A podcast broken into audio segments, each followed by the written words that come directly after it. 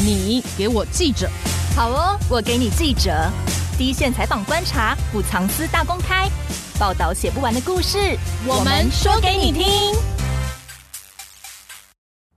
大家好，我是欧编。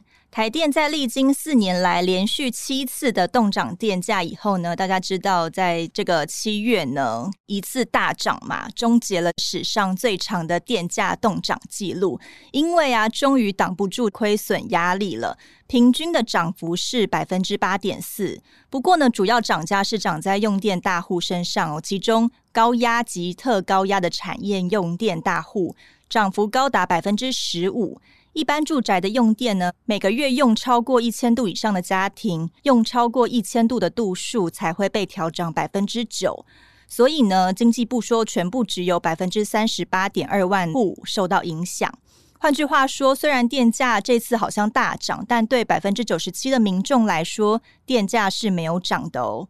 但大家知道吗？今年台电跟中油其实已经亏损亏到崩溃了，他们两家都一直出来喊说好想涨价，主要因为俄乌战争的因素，包括煤价、天然气、原油等国际燃料价格都大涨。比如说台电向中油买的天然气价格啊，今年就比去年贵了一倍左右。所以这次虽然看起来一次大涨了电价，但台电自己预估哦，还是今年到年底恐怕会全部亏损一千四百亿左右。而中油更惨哦，今年四月过完的时候就已经亏掉半个股本了。可是目前看起来，中油的天然气价、油价还是被政府压抑着，没有什么调整的机会。对中油来说，这个它的财务最大的缺口是天然气。那他自己说，根本已经是赔钱在卖了。中油董事长也说啊，他到年底预估会亏掉一千八百亿，不但会赔掉超过一个股本，一千八百亿的亏损还会创下历史新高。台电跟中油当然是肩负了稳定物价非常重要的因素，可是以目前的价格来说，即便涨价了，也完全救不了两家的亏损哦。以台电来说，如果真的要反映合理电价成本的话，台电自己都说了，到了现在电价涨幅应该要涨到五成才够。但我想，一般人怎么可能接受一次电价调涨五成呢？尤其大家也会担心，电价涨了，如果油也要涨，会不会加剧通膨恶化？另外，最近大家也很有感的就是物价。来看一个数字哦，最新公布的六月 CPI 年增率是百分之三点五九，这个不但是连续四个月高于百分之三，也是创下十四年的新高哦。但麻烦的就是啊，你看我们七月涨了电价。大家会担心影响通膨恶化，但这波调涨的电价幅度对台电来说根本就是鸡毛蒜皮，离它的合理电价仍然十分的遥远。感觉这样好像涨了电价，两边的问题都解决不了，该怎么办呢？所以，我们今天就请来联合报的能源专家，也是联合新闻网的总编辑王茂贞来帮我们解题一下这个好像很两难的问题。台湾目前的用电跟价格调整的政策到底发生了什么状况？出了什么问题？那对于我们的未来或是物价会有什么影响呢？我们先邀请茂贞出场。呃，欧编好，大家好，我是联合新闻网总编辑王茂贞。其实台电在七月这一波。呃，应该说，台电在六月底的时候决定要调涨电价，从七月一号开始嘛。但他在今年三月的时候就已经提到了，燃料成本比去年大增一千亿，所以他当时建议电价如果要合理的话，要调涨两成。但那时候政府不敢涨啊，就是涨说一次两成也太贵了吧。但到了七月，他觉得应该要一次涨五成喽。结果你看，现在七月一次大涨的电价是，虽然他希望涨五成，但也平均只涨了百分之八点四左右，来到每度电二点八元多。也就是说，虽然涨了，今年对台电来说还是会亏一千四百亿左右。那茂贞曾经在总编开箱说过啦。蔡政府选了一个最糟的时机调整电价，但你看台电都亏成这样了，现在涨价不是很合理吗？为什么你会觉得时机最糟呢？我们要先回过头来看一下我们的电价调整的机制哦。现在现行的这个机制是二零一五年立法院通过，当时候这个新版的电价公式跟随着电业法修法一起通过。那时候是说试行两年以后正式上路，也就是说现在的电价公式正式上路是二零一七年。嗯，其实蔡总统是二零一六年就任啊，二零一七年到现在长达五年哦，就是连续七次动涨电价。嗯，那我们的电价调整的机制是每每年的四月跟十月各检讨一次，所以也就是三月跟九月的时候各会做一次决定。那今年的这个三月，呃，当时候的那个会议其实是很特殊哦，就是他没有做成决议，嗯，没有说调降，也没说。不涨也没说要调涨，他是说以前都会有做决议，他会以前都会有做决议。那这一次他就是说，因为疫情跟这个俄乌战争的这个因素哦，那国际能源价格短时间内出现很剧烈的波动，所以政府就说，那我们延到六月底的时候再来检视电价到底要不要调整。那确实如欧边所说，其实在三月的时候，那个时候应涨电价应该要涨百分之二十几啊。嗯，那后来国际能源价格其实还是持续维持高档。到六月底的时候，台电其实一开始没有说，可是我们最近其实已经发现它，它它其实是坦诚，如果按照新版的电价公式的话，六月这一波其实要调百分之五十才能够符合这个成本。对，可是事实上，我们的这个电价公式定有所谓的天花板。涨价天花板就是说，民生用电它最多其实是只能涨百分之三，百分之三，对，百分之三是天花板。嗯，超过成本如果不符售电价格的话，我们有一个叫做电价平准基金啊。嗯，这个基金是当初新版电业法通过的时候，有为台电设一个所谓的超额盈余，当台电赚钱的时候，放在这个。作为电价平准，对对对，嗯、那也就是说，当国际能源价格出现很巨幅的波动，可是我们为了顾及民生，调涨电价只能调百分之三的时候，台电会亏损嘛？所以就要用这个平准基金去弥补台电的亏损。那为什么会说这一次的调涨电价选了一个最坏的那个时机呢？就是说一个很简单的评判的方式哦，过去的那个七次动涨电价。那个时候的物价都没有像现在的这么高啊。嗯，那今年的这个物价，就是 CPI 的年增率是处于十年来的最高点了。那简单来说，就是现在物价就是十年最高。过去七次动涨电价的时候，其实国内景气并不差。哦，过去七次动涨电价的时候，多数都是因为考量选举的因素而不涨的。过去几次的重要选举都是年底，都是十一月、十二月。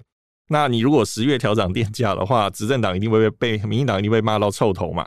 但以前他也不会说我因为选举的因素不调吧，他应该也还是会说，哦，是经济怎样不稳啊。是他都有一些理由啊，就是比如说某一年是某一次是因为水灾嘛，然后、嗯啊、可是事实上那个都是一个局部的这个因素。小问题嘛。可是因为电价的事情很敏感，因为我们每一个人都要用电，我们每、嗯、我们每个未必要去加油，因为不一定有开车，不一定要用油。嗯可是每一个人都要用电，简单来说就是每一个人都要为这个电价从口袋里面掏出钱，所以调涨电价这个事情呢，不论是国民党执政或民进党执政呢，都是一个很敏感的议题。所以电价的调涨从来都不是一个经济的问题，它是一个政治的这个问题。那马英九其实大家都知道，他因为油电双涨啊，被骂到臭，被骂到臭头。可是。根源其实是因为陈水扁执政的时候，他都不调涨。嗯，那时候该涨不涨，他都不涨。然后后来二零零八年民进党选输以后，民进党干脆就不管这个议题了，就是把这个烂摊子丢给 放给马英九。当然，马英九没有选择一个好的时机点来处理这个电价议题。我觉得，当然他也最后承担了这个民怨。嗯所以在马英九执政的时候呢，就是政府花了很大的力量去重新检视电业法，去制定所谓新版的这个电价公式。因为过去的那个电价公式，其实基本上它没有合理的反映燃料成本，因为台湾的这个能源百分之九十以上都是从国外进口，不论是煤、天然气或者是油。所以简单来说，国际能源价格波动就会影响台湾的电价的成本，幅度变动很高嘛？对，所以二零一五年的新版电价公式就是把燃料成本的变动把它考虑进去。嗯哼，那电价的合理反应其实有几个好处啊。第一个，大家当然。电价涨的时候，你知道民众就会自发性的节电了。嗯，那产业也是啊，因为产业对产业来说，它每用一度电就是实实在在的成本。那国内的这个电价长期其实是偏低的，就是都是政府干预啊，就是台湾的这个电价其实很不合理。嗯，干预的这个因素，当然最后就是台电跟中油亏损。那大家会觉得说，台电跟中油亏损干我什么事呢？可事实上，台电跟中油是国营事业啊，它的亏损。最终其实变相还是全民买单呐、啊。可是你刚刚说之前不涨都是选举的因素，但我们今年底也是有选举啊，它已经挡不住了嘛，要涨了。是这个，我觉得就是欧边问的很好。我先回答欧边前面一个问题：为什么今年是最糟的一个调涨电价的时间哦？一来就是我刚才说的前七次动涨，台湾的内外的经济环境其实都是比现在好的。那时候如果适度微调的话，坦白说，我觉得今年就有真的有动涨的嗯本钱本钱了，台电跟中油亏损就不会那么严重啦。那今年真的因为有疫情的这个因素，真的很多中小企业跟家庭很苦啊。那另外一方面，我我说今年很不好的调整的原因，就是因为我们六月到九月是所谓的下月电价，嗯，就六月到九月的电价其实是比其他月份的电价是高的，贵了一点，所以等于说很多的用电户他会六月一号他涨了一次电价，七月一号又涨了一次，剥两层皮，对，连续两次调涨其实是不好的。这也是为什么过去我们的电价调整的机制是设定每年的四月跟十月调。嗯，就是为了要避开下月电价的连续调涨的对民众对物价的影响。嗯、回过头来说，为什么刚刚欧编问了说，过去七次动涨，为什么这一次还是民进党执政，他就不动涨了？对啊，而且那个年底也有选举啊。嗯，我个人的观察是这样，国际能源的价格哦，恐怕未来几年它都会维持一个相对高档，特别是、哦、特别是天然气。是因为俄乌战争，还是不知道什么时候结束吗？事实上，天然气的涨价不单纯是因为俄乌战争，其实去年就开始涨了。哦、那这一年天然气调涨的一个关键因素，是因为去年的那个气候峰会，就是各国都订立了这个二零三零年的碳中和的第一阶段的目标。嗯，大家如果有留意新闻的话，上个礼拜欧盟欧洲议会已经通过了天然气跟核能是列为绿能。嗯，它其实那个文字精确来说，它应该是指说在迈向。近零就是零碳排的过程中，天然气跟核能它是一个过渡性的，可以协助转向零碳排的一种能源，所以我们把它欧盟把它视为是绿能。嗯，那加上前几年，因为可能欧洲很多国家它就像德国，它已经要废核嘛，所以天然气又变成一个很重要的能源，不只是发电，它还有其他生产用。所以天然气价其实去年就已经涨很多，但俄乌战争是临门一脚，临门一脚又加剧了天然气的价格。那主要是因为俄罗斯。它有很多的天然气是输往欧洲，嗯、主要就是北溪一号还有北溪二号。因为俄乌战争的关系，欧洲跟那个欧盟买俄国天然气，对，就是欧盟就跟俄罗斯闹翻了。然后俄罗斯也很狠啊，就是天然气的那个供应其实已经降了很多，就是最近已经两次因为那个技术的理由，以这个管线维修的这个理由，不断的调降输往欧洲的天然气。所以欧盟之前有一个决议，它要求欧盟的这个成员国必须要在今年入冬以前。将各自的天然气的储存设施储存量要拉到安全的水位，嗯，目的就是为了，因为冬天取暖用的这个天然气是非常重要的，所以传统天然气价都是夏天比较便宜，冬天比较比较贵，嗯，可是今年是反常，今年的天然气价是从去年冬天就开始一直贵贵贵贵贵贵到现在，嗯，在我们节目播出的时候，大家可能会看到一些新闻说，哎，那个最近的那个油价、天然气、大宗物资都跌了。嗯，可是那个跌主要是期货上的跌，嗯，在期货的原物料价格上，很多人去放空或建立拉高它的空头部位。那当然有一派很乐观，是认为说，好，这个大宗物资的价格看起来已经到顶了，就是要慢慢往下走。可是我个人是觉得比较悲观的，尤其是天然气的价格，我觉得它可能会长期维持在一个相对的高点。以目前的国际天然气现货价格，这五年的五年的平均涨幅是百分之一百零九。就是涨了一倍，最近跌了很多，可能 maybe 跌了三分三十到五十，可是平均起来还是涨了很多。为什么我要用这五年的数据来看？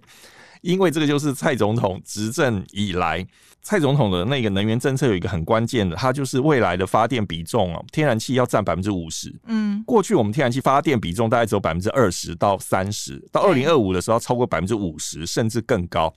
剩下的那个百分之三十是燃煤，百分之二十是这个绿能。也就是说，当我们不要空气污染的燃煤，或者是绿电、风力发电不如预期的时候，我们就要多烧天然气，因为天然气发电是目前普遍能够接受，因为它的碳排跟空污是比较低的。嗯，可是缺点就是高达百分之五十的天然气发电比重，这个比重其实是全世界数一数二高啊。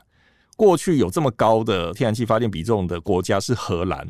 可是荷兰已经要想办法把它降低，转型了。对，那我们邻近的那日本，你看日本跟台湾的天然环境跟地理环境是类似的，可是他们的天然气发电的比重大概是百分之三十而已。嗯，那日本的做法当然是他们不希望那个能源压在同放在同一个篮子上，所以他们是很分散的。它有天然气、有燃煤、有核能、有绿能，还有现在正在开发的氢能。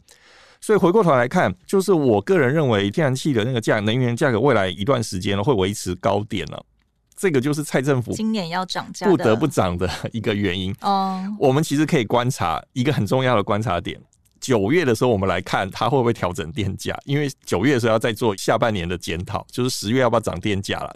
六月时候的数据，台电算要涨超过百分之五十才符合成本，嗯、但我们不可能涨百分之五十。我刚才前面讲，我们有百分之三的这个民生用电的这个天花板，但他这次百分之八早就超过了。对，所以他是说他是锁定那个用电大户啊，哦、每个月单月用电超过一千度，用电超过一千度，我觉得在都会区来说是比较少啦。可是中南部，你如果是透天错的话，然后你又没有一楼一层分。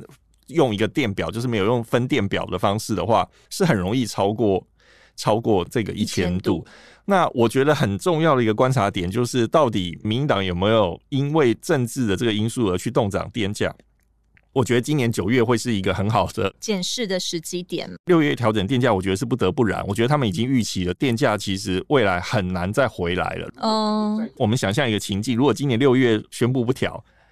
九月又因为下半年十一月要选举又又不调，那你如果台电就要爆炸了，对，你要留 你要等到明年四月再来看这个地雷的话，就很可怕了。所以我觉得他现在是适度的减压嘛。嗯、我个人一直认为啊，就是其实台电跟中油的亏损哦，都不是这个电价要不要动的一个议题。简单来说。嗯台电跟中油它是不会倒的。你如果去看这个台电跟中油财务的评比啊，它那个评比是跟中华民国的主权国 主权评比是是挂钩的。简单来说，只要中华民国不倒，台电跟中油都不会倒。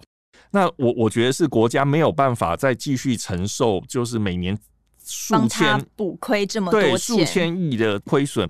如果今天只是一年的亏损，我咬个牙就过去了。可是不是诶、欸，可能未来几年哦，国内的电价，我我个人认为是很难跌到过去的水准啊。这一来是跟国际的能源价格有关，另外也是因为我们现在这个能源配比的关系哦，长时间我们的电价恐怕就是会慢慢的往上走。那你怎么看这一次电价调涨的幅度？因为其实。台电自己都说了要调涨平均五成才够啊，但这次一次平均也只涨了百分之八点四。那这一次调涨的幅度跟范围，对政府来说有什么考量吗？我我觉得这一次的调整当然就是一个切香肠啦，就是我我前面说的，它要适度的让这个电价的议题有减压。如果今年再不做调整的话，明年它的调幅会非常可观啊。那另外就二零二四又要选举了，又到选举前了，他到时候可能二零二四的那个电价又很难动了。我我觉得他现在政府其实是且战且走了，他当然是希望下半年的这个能源价格能够回落，就是要拜拜了，这样吗？对对对，简单来说，因为现在进口的天然气价跟燃煤的价格就是那么高啊，嗯，所以这个亏损我觉得会持续了。那台电过去有亏的更可怕的这个时候，以前亏到超过两千亿。嗯，甚至逼近三千亿都有，非常惊人。可是台电也没有倒啊，就是它只要稍微合理反映它的那个电价成本，它是其实是很容易就可以把亏损扭转过来了。电价平准基金它也是可以用嘛，可是那个数百亿元其实很快一下就用完了，完了对，因为它亏损上千亿，你给它几百亿也没有用啊。所以这件事情我觉得对政府来说是一个两难啊，因为这现在跟那个陈水扁执政不一样，陈水扁执政那时候已经到第二任末期了。二零零七年，他还可以把这个烂摊子丢给下一任。可是现在的蔡总统离卸任还有，现在才二零二二啊，他二零、嗯、还有两年左右，还有两年。刚才前面说，如果能源价格一直都是那么高的话，如果每年都是三四千亿的这个亏损，两三年过后可能就是亏损超过一兆。哎，这个这个就这个不要说是公司没有办法承担啊，国家也没有办法负担啊，所以他必须一定要做一些调整的。但他这一次其实只有涨用电大户嘛，一般民众是不涨价的。但以这个呃范围来说是可以的嘛？如果我们一直都针对用电大户涨的话，民众不需要稍微多付出一点嘛？蔡政府的考量是什么？所以蔡政府这个调涨电价，我个人觉得是很厉害的啦。那我切切两个角度来看，嗯，我觉得对一般的民生，就是一般的家庭而言啊，这一次没有去动电价是好的，可是。嗯未来电价终究还是会反映的，过去二十年的 冻涨电价经验都告诉我们，就是没有白吃的这个午餐，它未来还是要还的。可是就是看你还的那个时机点好不好。嗯，那时候马英九的油电双涨被骂翻了，就是因为其实马英九上任以后，他其实运气也不大好，接连碰到雷曼金融风暴、欧猪风暴。嗯，就是那时候其实国内的经济其实是不大好的，所以那时候油电油电双涨，我觉得对马政府来说，他也是不得不然。可是就被民众骂翻了。嗯，那另外就是，我觉得对工业用户、对企业用户来说，他们会觉得这一次的这个调涨，一次调这么多，嗯，会让他们有一点措手不及。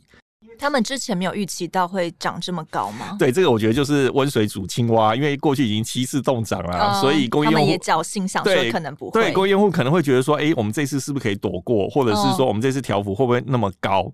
可是这一次的调幅就是就是高的，嗯，那当然，我觉得企业会比一般民众对电价的调整，它会更有一个承受的能力。简单说，它它有一它有一个转嫁的能力啊。比如说今天台积电电价涨了嘛，可是它可以去调给客户，对，它可以调涨卖给客户晶圆的价格。嗯，可是我觉得企业很需要的是一个可以预期的政策方向。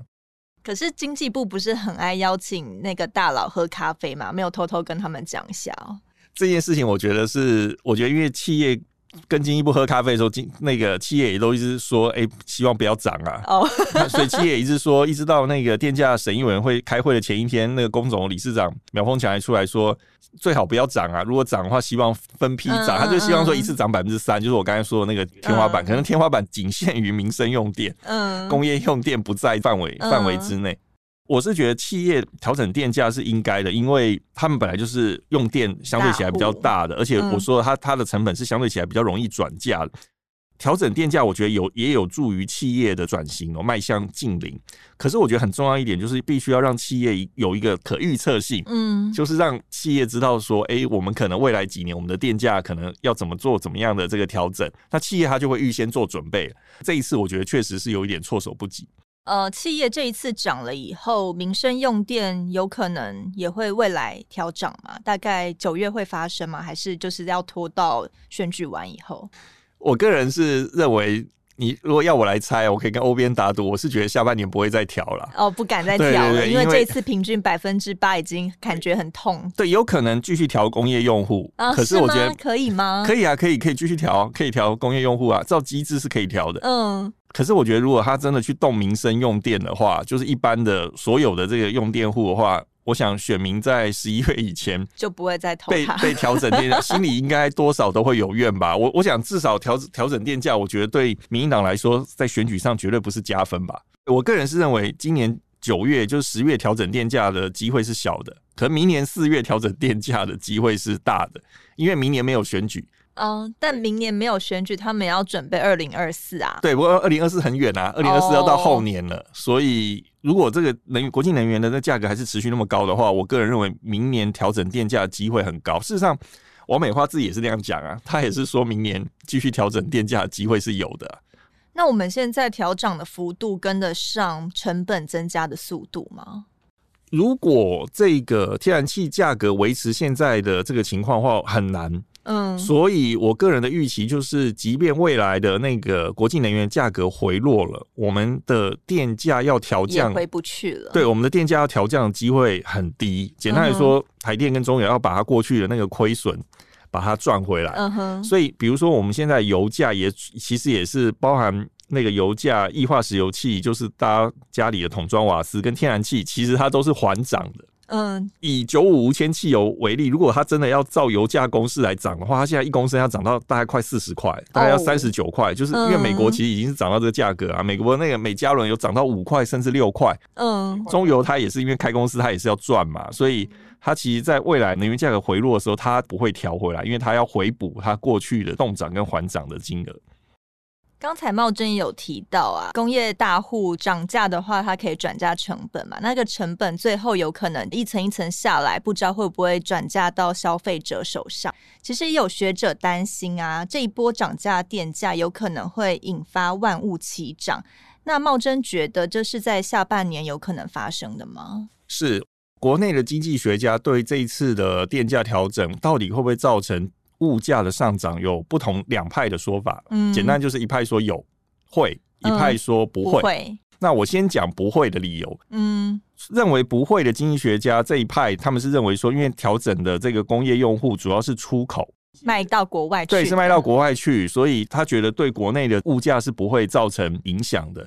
那另外一派觉得不是，不是的理由，其实我觉得有综合的因素啊，包含预期的心理，比如说今天很多人都说，哎、欸，这一次的电价调整只影响百分之三，百分之九十七都不被影响。可是哦，你要知道，很多的这个小吃店哦，早餐店或什么的成本，嗯，它一定是会跟这个电价会有一些关系的。然后更可怕的就是经济学上它会有一个预期心理，就是哎、欸，我觉得物价要涨了。所以我先调整一下我的餐点价。对对对，所以其实你会看到最近很多的，大家如果有出去外面买吃的、买便当，比如说前一阵子有知名的拉面店调涨价格啊，然后鲜奶可能要调涨价格啦。卫生纸也调整价格了，所以那个通膨的因素是存在的。嗯、台湾的通膨分内外啊，就是输入型通膨的部分，就是包含我们跟国外买能源、买油、买天然气，因为价格涨了，所以这是输入型的通膨。而且现在比较不利的因素，因为台币还呈现一个贬值的状态，它其实会加剧通膨的情况。所以台湾这几个月的通膨都是超过百分之三。嗯，那台湾的物价长期偏低，所以我们的通膨警戒线其实跟国外比是相对起来是低的。我们的通膨警戒线是百分之二。嗯，只要 CPI 年增率超过百分之二，就是代表这物价问题是严重，热，有点热。百分之三其实是很热了，是非常的热。而且物价这个问题对国内来说很棘手的部分，就是台湾的第一季的实质薪资呈现衰退。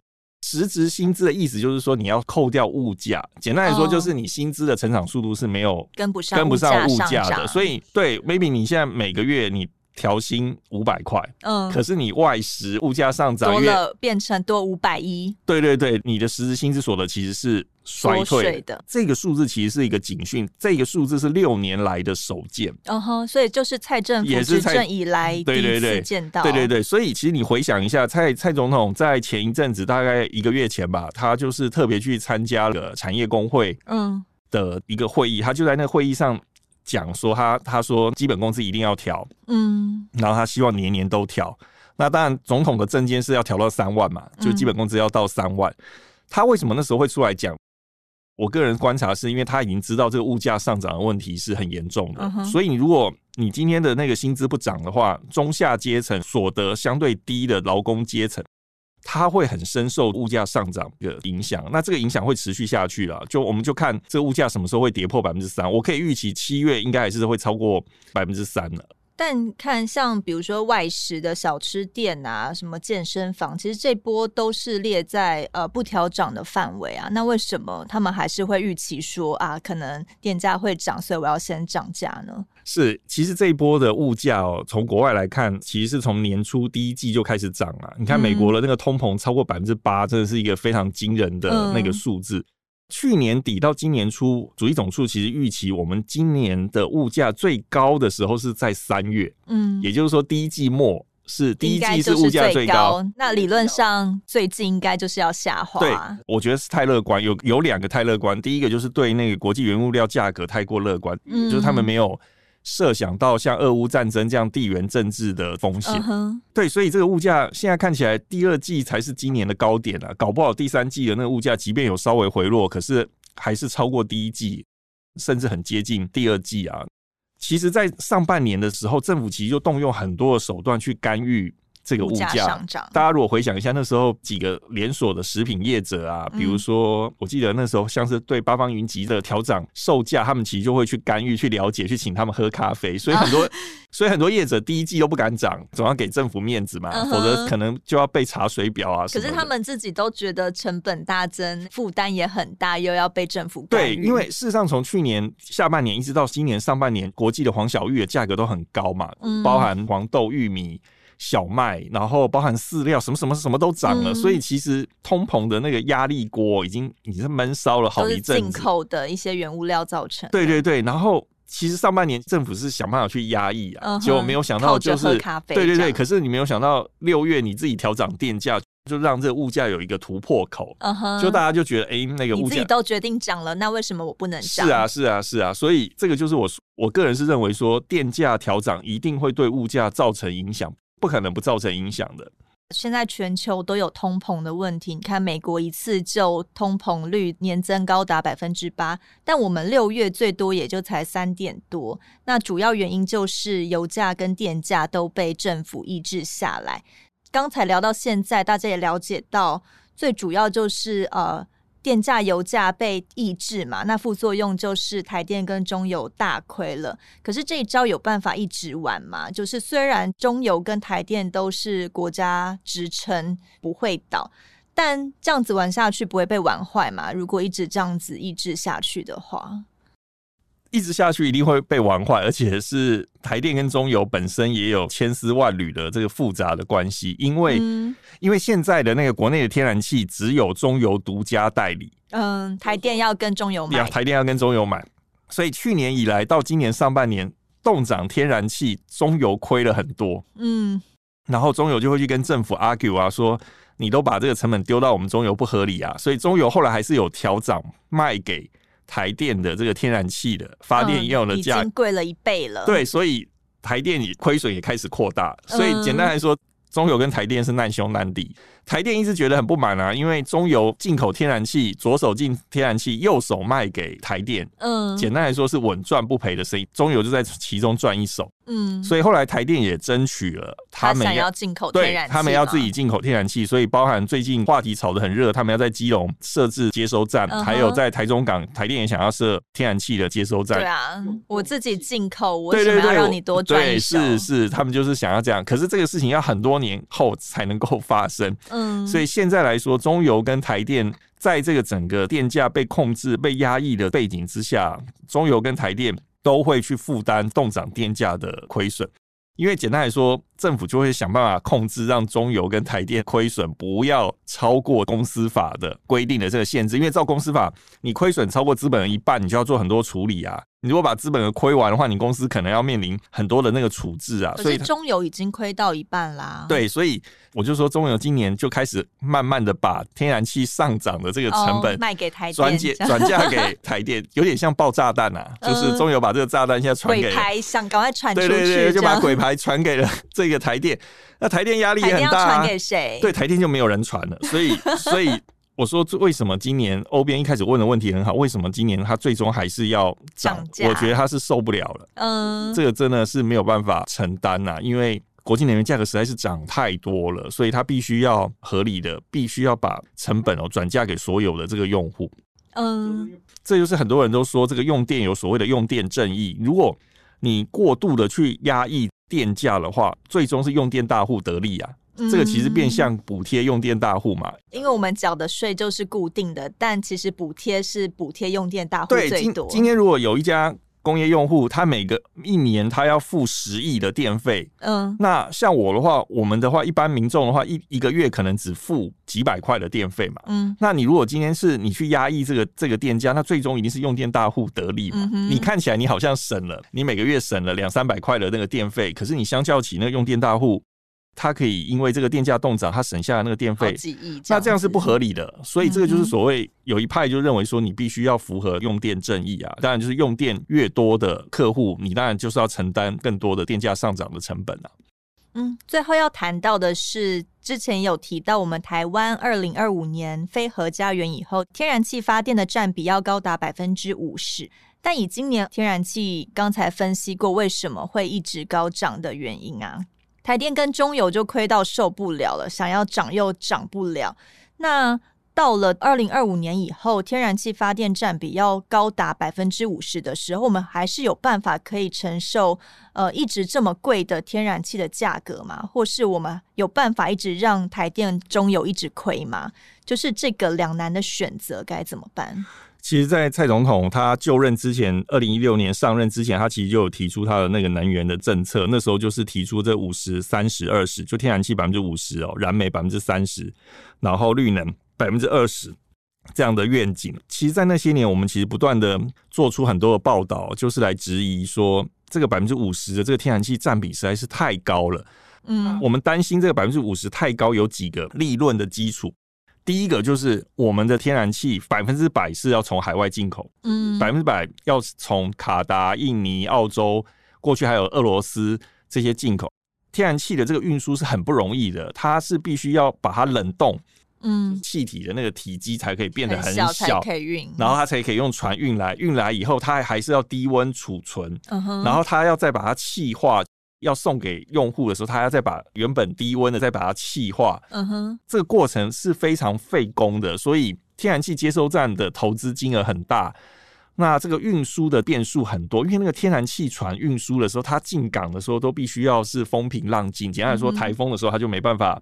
进来。进港，所以在民进党陈水扁执政的时代，就曾经发生因为天气的因素，天然气船进来的那个时间受到了延误。嗯，那时候就无预警的限电，然后那时候的台电的董事长，也是中油董事长，台电董事长就因此下台啊。嗯，就是他上台才没多久，可就因为这个事情就下台。天然气的这个运输是非常的不稳定。嗯，以欧洲为例，欧洲为什么要跟俄罗斯买天然气？因为俄罗斯的天然气运到欧洲是用管线，管线对，它是用派用管线这样子运过来，它不用用船，对，比这个用船的运输，它的风险会低很多。不过当然，地缘政治的风险是另外一个，欧洲现在是正面临这个风险。那台湾天然气百分之五十的第二个风险就是在于价格。嗯，我们那时候一直说，你百分之五十，你看你用电的电每一度电里面有一半是用天然气发电，嗯、那天然气价如果大幅涨的时候，你电价就会涨很多。就是现在面临的。对，这是一个很基本的一个算术问题。我们那时候就。提出了这一点，可是那几年的天然气价相对起来是低的，uh huh. 甚至还下跌。嗯，然后蔡政府蔡政府就说，就对，他就觉得说不会啊，他还跟他他还说那个长期来看，国际天然气价是要走跌的。嗯，所以能源成本会，我们的电价是会往下走，因为我们高达百分之五十，所以会往下走。对，可是他的预期完全错误。嗯，就是即便没有俄乌战争的因素，我们拿掉俄乌战争的这个因素。在这几年的这个减碳的趋势之下，全世界都在抢天然气。嗯，因为天然气发电的碳排大概只有燃煤传统燃煤发电的六分之一。嗯，所以大家都在抢天然气发电。这也是为什么前面我说欧盟就是把天然气跟核能列为绿能。嗯，就是因为它的这个在碳排这件事情上，它其实是。很很很不错，所以我们在那么多年前其实就警告，其实我们其实不是唱衰政府，我们真的很不愿意走到现在这样的一个地步，因为我们现在已经很难转换了。嗯，因为我们现在的核能发电确定就是要除役了，因为核能发电厂的延役啊，它必须要在五年前提出。嗯，所以核一已经除役了，不要讲了，核二快要了。对，今年明年各有一部机组要除役。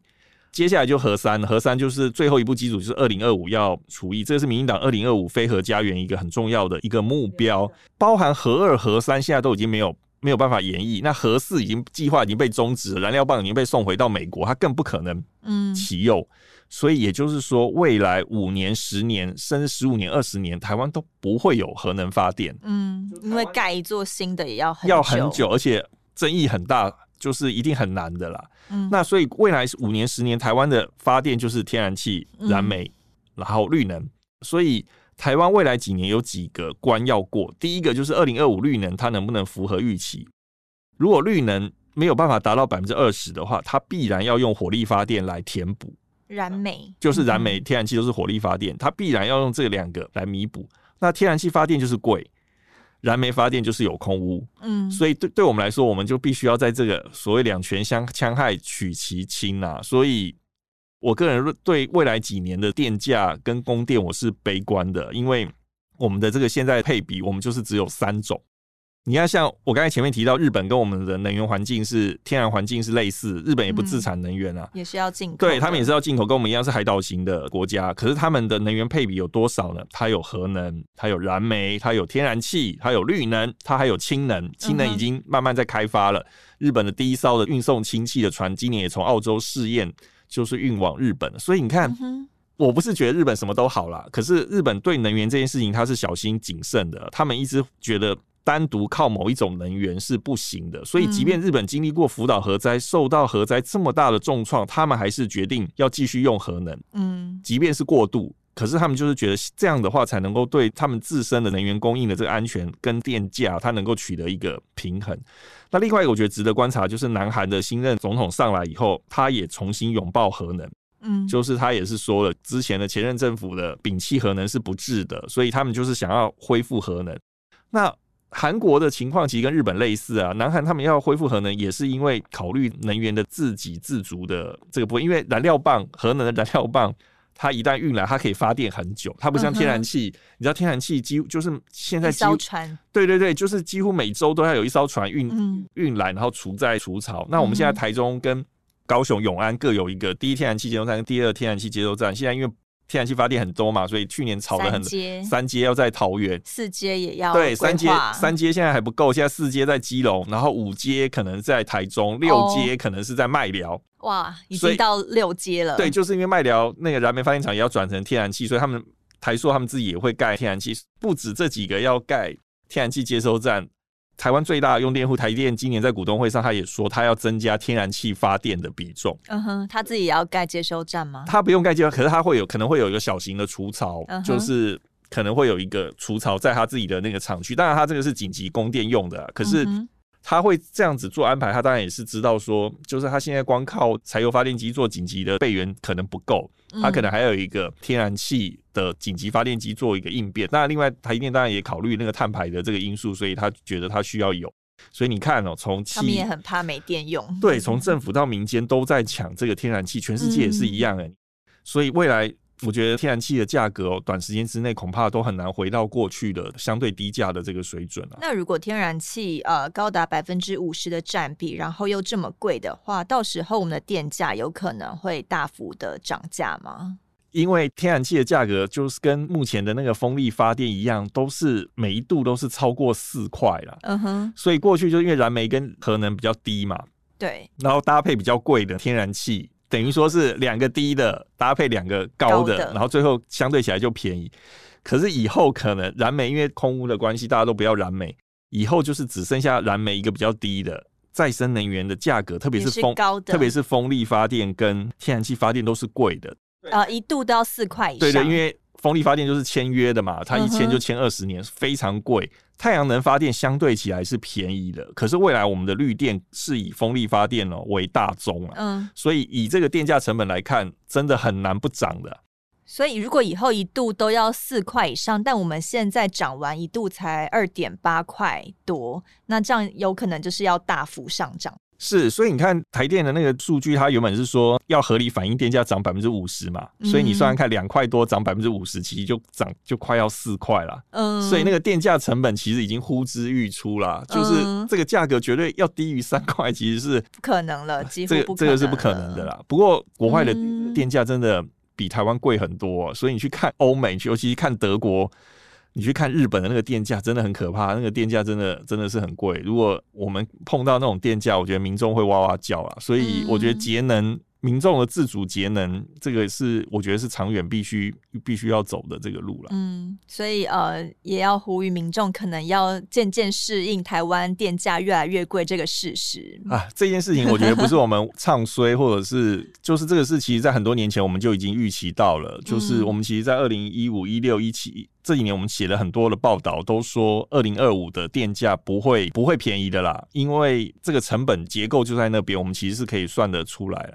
那总统的说法也是不断的修正，他原本说电价不会涨，嗯，后来他修正叫做电价不会大涨，再修正到一般民生用电不会不会大涨，因为工业用户已经大涨了，他已经没有办法说不会大涨，是 就电价涨是我觉得是一定的啦，我觉得这个是我觉得民众必须要有心理准备啦，因为我刚才前面说我们现在可以转换的空间已经没有了。